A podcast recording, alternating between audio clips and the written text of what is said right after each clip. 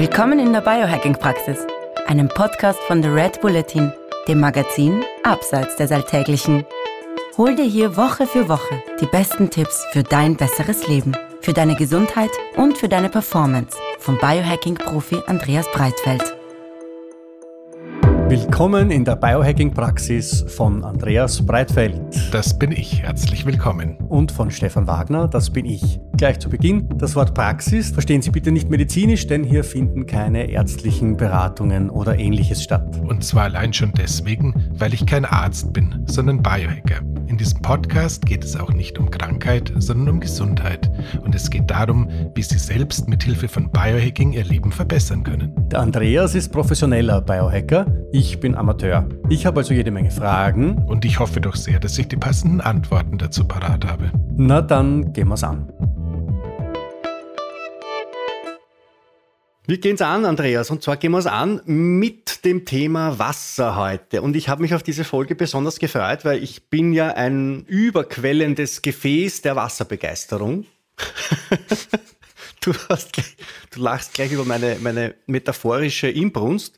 Äh, ich bin ja äh, vom Wasser begeistert. Also ich, ich schütte dich einmal an mit meiner ganzen Wasserbegeisterung und Expertise, die sich aber eh schnell erzählen lässt, fürchte ich. Also, ich glaube zu wissen, dass erstens einmal 99 von 100 Molekülen im menschlichen Körper Wasser sind, dass 70 Prozent unserer Körpermasse Wasser sind, ähm, dass wir, wenn wir, ich weiß nicht, glaube ich, nur ein oder zwei Prozent des Körperwassers verlieren, dass die Hirnleistung und die körperliche Leistung gleich einmal um, was weiß ich, 20 Prozent abfällt. Ich glaube zu wissen, dass man 0,3 Liter Wasser pro Tag pro 10 Kilo Körpergewicht trinken soll. Das Wasser das aus der Leitung kommt, noch lange nicht trinkfähig ist, weil eigentlich sollte man es dann vorher filtern und dann beleben, bevor man es trinkt.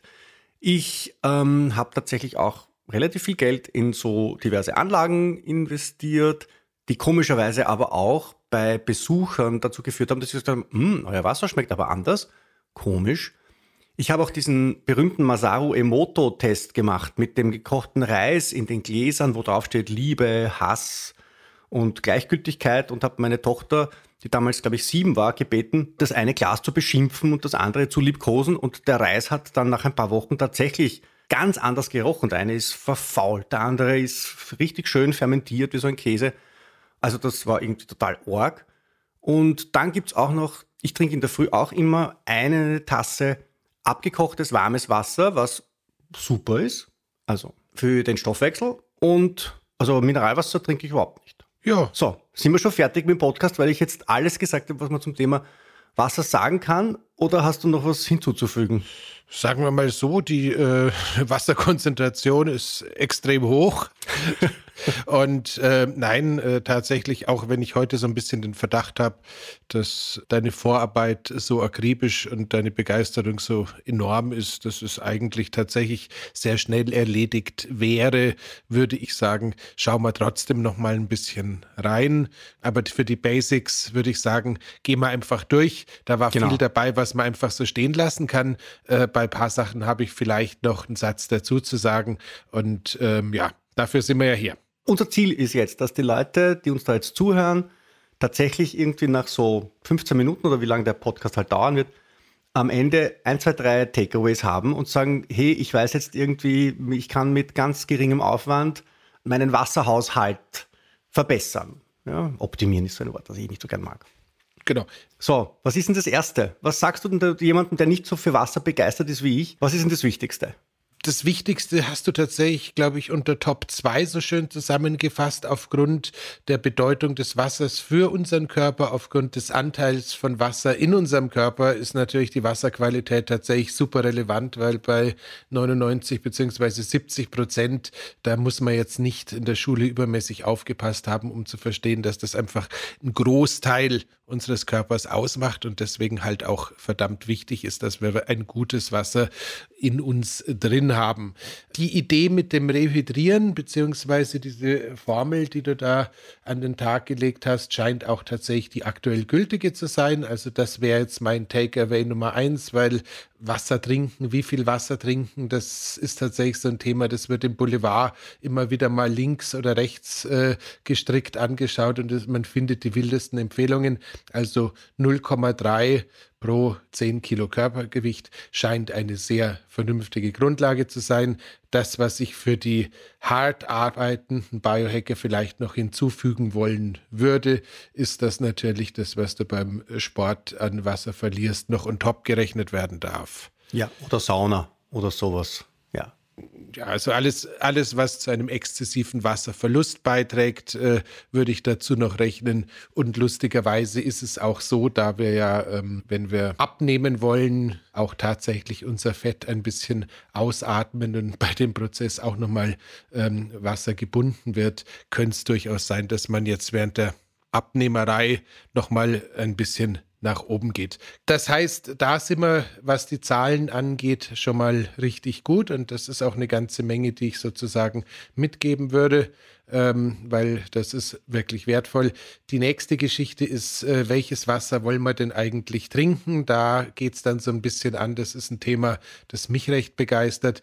Ich habe offen gestanden mit der Aussage, ähm, Leitungswasser nicht super, so grundsätzlich ein bisschen ähm, das Bedürfnis, mit der Lupe näher ranzugehen. Das heißt, je nachdem, wo man wohnt, kann es durchaus sein, dass das Leitungswasser qualitativ durchaus hochwertig und trinkfähig ist oder dass es eine Plörre ist, die man sich so tatsächlich nicht reinschütten äh, sollte. Und woher weiß ich das, was aus meiner Leitung rauskommt? Da sind wir jetzt zumindest im deutschsprachigen Europa äh, fürchterlich privilegiert. Erstens ist die Overall-Wasserqualität hier meistens sowieso schon relativ gut und zweitens kümmern sich die Stadtwerke beziehungsweise Wasserversorger mit Laboranalysen äh, in Deutschland und Österreich definitiv um diese Wasserqualität Qualität. Das heißt, man kann sich da an den lokalen Wasserversorger wenden und dann halbwegs aktuelle Laborauszüge bekommen. Das heißt, okay. äh, bevor man irgendwie darüber nachdenkt, ob man jetzt mit Wasserfiltration arbeiten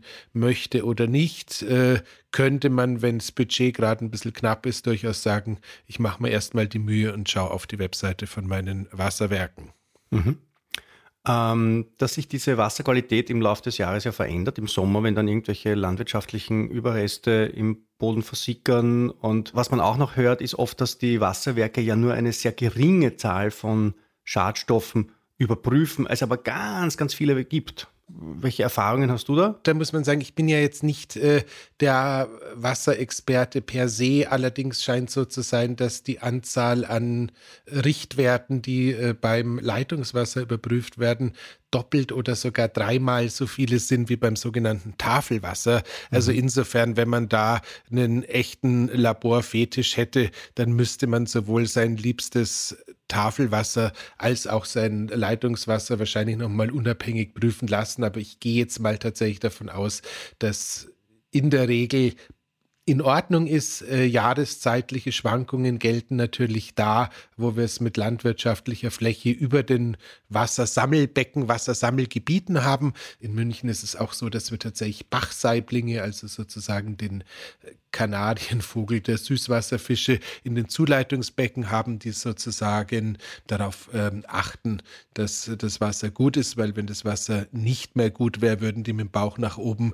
in den Becken äh, treiben und ähm, dann würde wahrscheinlich dem einen oder anderen Beamten bei der Stadt auffallen, dass man vielleicht mal das Wasser anschauen sollte. Also dem gesündesten Wasser, das man sich vorstellen kann, ist ein bisschen Pisse von Seesaiblingen beigemengt. Das äh, vermutlich mehr als das, aber. Nur um dein Vergnügen an deinem Leitungswasser zu steigern, war. Den konnte ich mir jetzt nicht verkneifen. Ansonsten sind es Bachsaiblinge, nicht Seesaiblinge, sonst Verzeihung. kennen sie mit dem fließenden Wasser auch nicht so recht klar. So, ähm, wir sind beide keine Fischer, aber bleiben wir noch kurz dabei. Ähm, grundsätzlich ist es aber tatsächlich so, dass es auch in Deutschland, in Berlin beziehungsweise auch in Frankfurt am Main, habe ich mir sagen lassen, durchaus äh, den einen oder anderen Ausreißer in der Wasserqualität gibt. Und auch im schönen Wien könnte ich mir vorstellen, dass man sich nicht hundertprozentig darauf verlassen kann. Das heißt, grundsätzlich, wenn man den Eindruck das hat. In Wien kommt es darauf an, von wo du das Wasser kriegst. Ja, da gibt es privilegierte Regionen und da gibt es weniger privilegierte Regionen. Und ähm, wenn man sich mal kurz als Ausflug äh, die amerikanischen Verhältnisse anschaut, wo du in New York, LA, San Francisco und Co. tatsächlich äh, von den Östrogenen aus äh, über Kokain, über keine Ahnung. Also du findest mehr oder minder alles im amerikanischen Leitungswasser, was du dir nicht wünschen würdest. Also grundsätzlich, es kann durchaus sein, äh, mit Wasserfiltration zu arbeiten. Aber bevor wir darüber reden, ganz schnell der zweite, und den hast du mir mal in einem Gespräch erwähnt, weil wie gesagt, du hast ja diesen Wasserfetisch, du hast dich mit äh, dem Wasserflüsterer per se, dem Thomas Hartwig, unterhalten und äh, mhm. erwähntest, äh, wenn man sicher gehen möchte, dass auch die letzten 25 Meter des Wassers immer noch gut sind, weil gerade stehendes Wasser in Altbau, Wasserleitungsrohren im Laufe der Zeit vielleicht auch zu einem Problem Problem führen könnte, wäre es eine gute Idee, das Wasser einfach mal zwei Minuten aus dem Hahn laufen zu lassen, bis es richtig kalt ist und halt einfach alles, was an abgestandenem Wasser entstanden sein könnte, verschwunden ist. Das bietet sich gerade an, wenn man ein paar Tage unterwegs war oder wenn man in der Früh früh aus dem Haus gegangen ist und irgendwie am nächsten Tag am Abend zurückkommt, dann ja. darf man da das Wasser auch gerne zum Blumengießen oder für andere Zwecke verwenden. Man muss es jetzt nicht zwingenderweise einfach vergeuden, denn Wasser ist wertvoll, wie wir wissen. Aber das wäre zum Beispiel noch eine Geschichte, die ich gerne hinzugefügt hätte. Mhm. Thomas Hartwig sagt, das Wasser fließen lassen, so lange, bis es wirklich kalt ist, bis es quasi diese normale Kälte erreicht hat, die maximale Kälte erreicht hat, die es erreichen kann, sagen wir so, also halt gerade, was im Sommer ganz anders ist als im Winter. Und dann ist es eigentlich so weit, dass es so gut ist, wie es das Wasserwerk verlassen hat, mehr oder weniger. Eine Sache, die, mich jetzt, die mir jetzt auch noch einfällt, ist, dass wir, als wir über die Morgenroutine gesprochen haben, hast du gesagt, in der Früh als erstes einmal Wasser trinken. Das heißt, dieses Rehydrieren in der Früh, also das Rehydrieren, das quasi dem, dem Körper ausreichend von diesen 99 von 100 Molekülen zur Verfügung stellen, das beginnt in der Früh gleich nach dem Aufstehen. Ja, bitte ja. Und dann soll man, das hat dein Freund, der, dessen Name mir jetzt nicht einfällt, der Sportmediziner aus Rosenheim. Der liebe Lutz Graumann. Der liebe Lutz Graumann, der hat ja Bücher über Schlaf geschrieben und da hat er zum Beispiel gesagt, dass man am Abend gar kein Wasser mehr trinken soll, Klammer auf, und auch sonst nichts, was einem nichts zu sich nehmen sollte, was einen dann zum Pieseln bringt in der Nacht, Klammer zu. Also man soll eher so in der ersten Tageshälfte, in den ersten zwei Tagesdritteln schauen, dass man die Menge an Wasser zu sich nimmt, die notwendig ist, oder? Ja, das ist äh, in der Tat so, beziehungsweise es ist halt einfach so, dass äh, ich glaube, Lutz hat empfohlen, eine Stunde bis eineinhalb Stunden vorm zu Bett gehen, mhm. denn äh, das letzte Mal Wasser zu trinken, weil das normalerweise die Zeit ist, äh, die man äh, rechnen darf, bis es halt wieder ausgeschieden wird. Und er hat einen Tipp gegeben, der super ist, weil er so einfach ist. Wenn man zum Mittag pieseln muss, ist, ist ein Wahnsinn, der ganze Podcast heute pieselt. Der Hahn muss zum Mittag wasserklar sein, dann ist man gut hydriert. Ansonsten macht es nicht so viel, wenn man in der Früh oder am Abend ein bisschen gefärbteren Haaren hat, oder? Genau, und für die Biohackenden unter uns, die so mit Supplementen oder sowas äh, rumexperimentieren, wenn ihr B-Vitamine zu euch nehmt und äh, das mit dem Glas klar einfach niemals erreichen könnt und teilweise den Eindruck habt, das sieht jetzt eher nach einer atomverseuchten Brühe aus. Äh, alles ja. gut, das sind die äh, Supplements. Genau, alle, alle da draußen, die, die auf die wirklich gute Idee gekommen sind, B-Vitamine zu supplementieren, ähm, da kriegt man einen Hahn, der schaut ungefähr so aus wie diese Leuchtstifte, mit denen man sich Textstellen markiert. Äh, in den verschiedensten Farben. In diesem Leuchtgelb, Leuchtgrün und so weiter. Man glaubt am Anfang, man ist des Todes, wenn man das das erste Mal sieht. Man ist nicht des Todes noch ein nutzloses oder beziehungsweise nicht nutzloses, sondern einfach nur schräges Wissen zum Thema Wasser trinken möchte ich jetzt noch hinzufügen. Das verdanke ich deiner Unterstützung bei meiner Recherche zur nächsten Ausgabe des Red Bulletin, wo es um einen Hack zum Thema effizienter Arbeiten geht. Mhm. Ähm, er hat es nicht ins Heft geschafft, deswegen schafft er es jetzt in den Podcast. Wenn du irgendwie feststellst, dass du sehr müde bist, keinen Kaffee mehr trinken möchtest, weil dich der sonst viel zu lange wach hält, äh, kann es sinnvoll sein, einfach zu überhydrieren und sich einfach mal einen guten Liter Wasser hinter die Birne zu kippen, auch wenn man eigentlich gar keinen richtigen Durst hat und sich dann einen Timer auf 90 bis äh, 120 Minuten zu stellen, je nachdem, wie stark der eigene Masochismus ausgeprägt ausgeprägt ist. Ähm, so nach 20, 25 Minuten sollte langsam so ein leichter Harndrang auftreten. Wenn du den dann ignorierst, äh, entwickelt der Körper eine ähm, wunderbare glasklare, ähm, wachen Zustand, der ähm, kaum zu toppen ist ähm, und äh, hält halt so lang an, äh, bis dann irgendwann Möglichkeit eins der Wecker läutet und du ähm, dich erleichtern darfst oder du in einer Pfütze sitzt und nicht mehr weiterschreibst. Und du hast auf jeden Fall wahnsinnig produktiv weitergearbeitet. Es scheint so zu sein. Also, ähm, und wenn das, der Endobermann das sagt, dann, äh, dann stimmt das. Das hat immer den, den, den Rang von Gesetz. Ja, also ich muss jetzt ganz ehrlich sagen, ich gehe mal davon aus, dass ein Stanford-Professor, der oftmals mit Abgaben und ähnlichen Dingen zu tun hatte, also zeitlich limitierten Abgaben, ach, da kommen wir jetzt auch nicht raus, du weißt, ja. was ich meine, ähm, dass der, dass der hoffen, hoffentlich weiß, wie das funktioniert,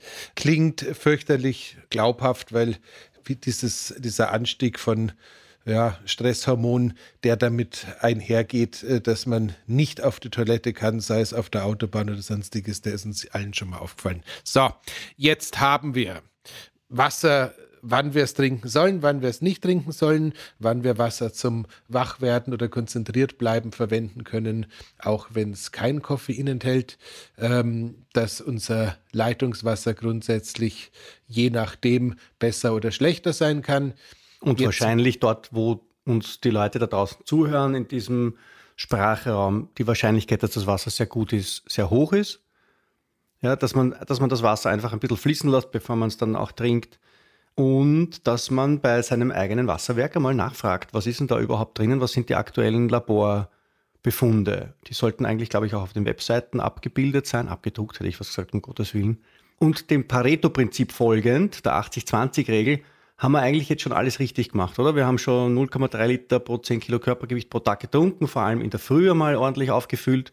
Dann haben wir, wenn wir, wenn wir irgendwie Kopfweh haben oder müde oder, oder Hunger kriegen, dann trinken wir mal ein Glas Wasser und schauen, ob das nicht irgendwie die Beschwerden behebt.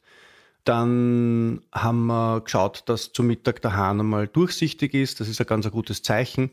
Dann haben wir am Abend kurz vorm Schlafengehen eigentlich nichts getrunken, außer wir wollen die Nacht durcharbeiten, weil irgendwie eine Arbeit ansteht, ein Abgabetermin ansteht und dann versagen wir uns auch das Pieseln. Und dann kann man natürlich noch total in die Tiefe gehen. Es gibt noch ein Thema, das wir noch nicht angesprochen haben, das mir aber relativ wichtig ist.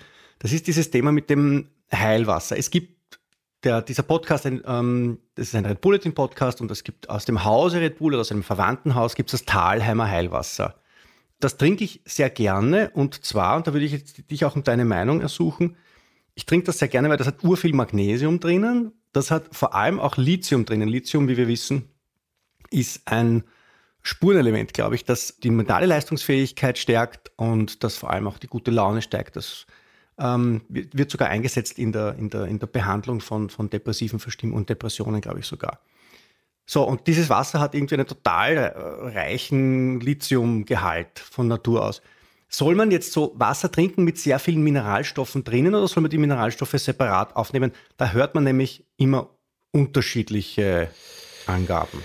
Sagen wir mal so, ähm, den Ausflug gönnen wir uns noch. Wenn es sowas wie eine Wasserhierarchie gäbe, dann stünde ganz oben eben dieses Quellwasser, also sprich das Wasser, das äh, die Natur freiwillig wiederhergibt. Auf diesem Prozess des freiwillig Wiederhergebens findet in der Regel auch diese Anreicherung mit wertvollen Mineralstoffen statt. Also mhm. insofern ist ein Quellwasser in meinen Augen immer der Goldstandard. Und äh, das Talheimer Wasser, auch wenn ich selber noch nicht getrunken habe, ich habe mir in der Vorbereitung natürlich mal die Auswertung angeschaut. Das ist wirklich fantastisch. So naturnah wie möglich und gerade bei Mineralstoffen ist es jetzt, also wenn das dem, dem im, Was, im, Wasser innewohnt, ist es mir tausendmal lieber, als wenn ich ein weiteres Supplement nehmen muss. Die Geschichte mit dem Lithium ist äh, tatsächlich wasserdicht. Man möge mir auch diesen Karlauer gestatten. ähm, das heißt, äh, das äh, ist, wird tatsächlich äh, auch bei depressiven Verstimmungen, klinischen Depressionen mitverwendet. Das ist eine super Idee und äh, auch unter Biohackern fest etabliert. Das heißt, ähm, wenn es das noch kostenlos gibt, umso besser. Und äh, ganz dringend ja. Und, Man kriegt ja äh, kaum Lithium-Supplements. Ich habe mich dann ein bisschen mit dem Thema beschäftigt. Es gibt, glaube ich, ein einziges Buch zum Thema Lithium.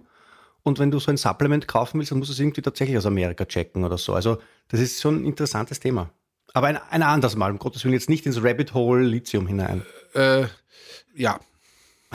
Jetzt muss ich alles, was ich dir daraufhin sagen wollte, runterschlucken. Genau, Entschuldigung, jetzt, jetzt habe ich alles losgeworden, was äh, ich sagen wollte und habe dir verboten, dass genau. du das sagst. Ähm, aber wie, gesa wie gesagt, äh, wenn, äh, wenn man Wasser aus Flaschen trinkt, dann gerne ein Quellwasser. Wenn man, wenn man Quellwasser trinkt, gerne eins mit einem hohen Mineralstoffgehalt und keine Sorge haben, äh, dass da zu viel von irgendwas drin sein könnte. Also der Körper ist da relativ clever und äh, bei drei, lass es dreieinhalb Litern Wasser am Tag, äh, ist die Wahrscheinlichkeit, dass man da jetzt irgendwie wild was anstellt, ehrlich gesagt sowieso nicht gegeben. Aber Wasser in Flaschen, das war noch ein Stichwort. Wasser in Flaschen. Das ist auch, wieder, ist auch wieder eine Geschichte, wo sich jetzt die Frage stellt, lieber Stefan, leben wir gerade in Thailand, äh, wo es vielleicht sinnvoller wäre zu leben oder sitzen wir in Deutschland bzw.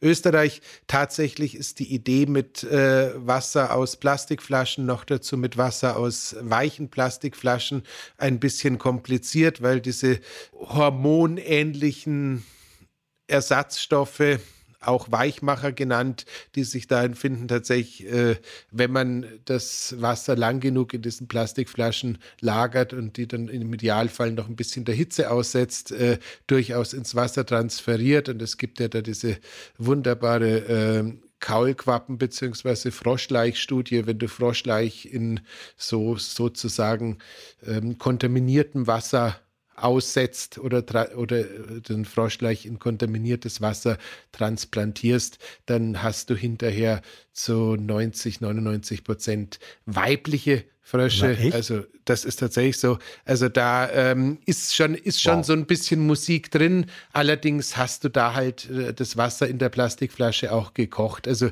grundsätzlich äh, es ist das Jahr 2022. Äh, die Welt ist sowieso gerade nicht so richtig gut, aber wir sollten Plastik äh, als Container da vermeiden, wo wir es können und noch dazu mit Weichmacher angereichertes Plastik hoch 10. Also insofern tut es euch selbst und der Umwelt den Gefallen und kauft euer Wasser, wenn ihr es denn kauft, in Glasflaschen.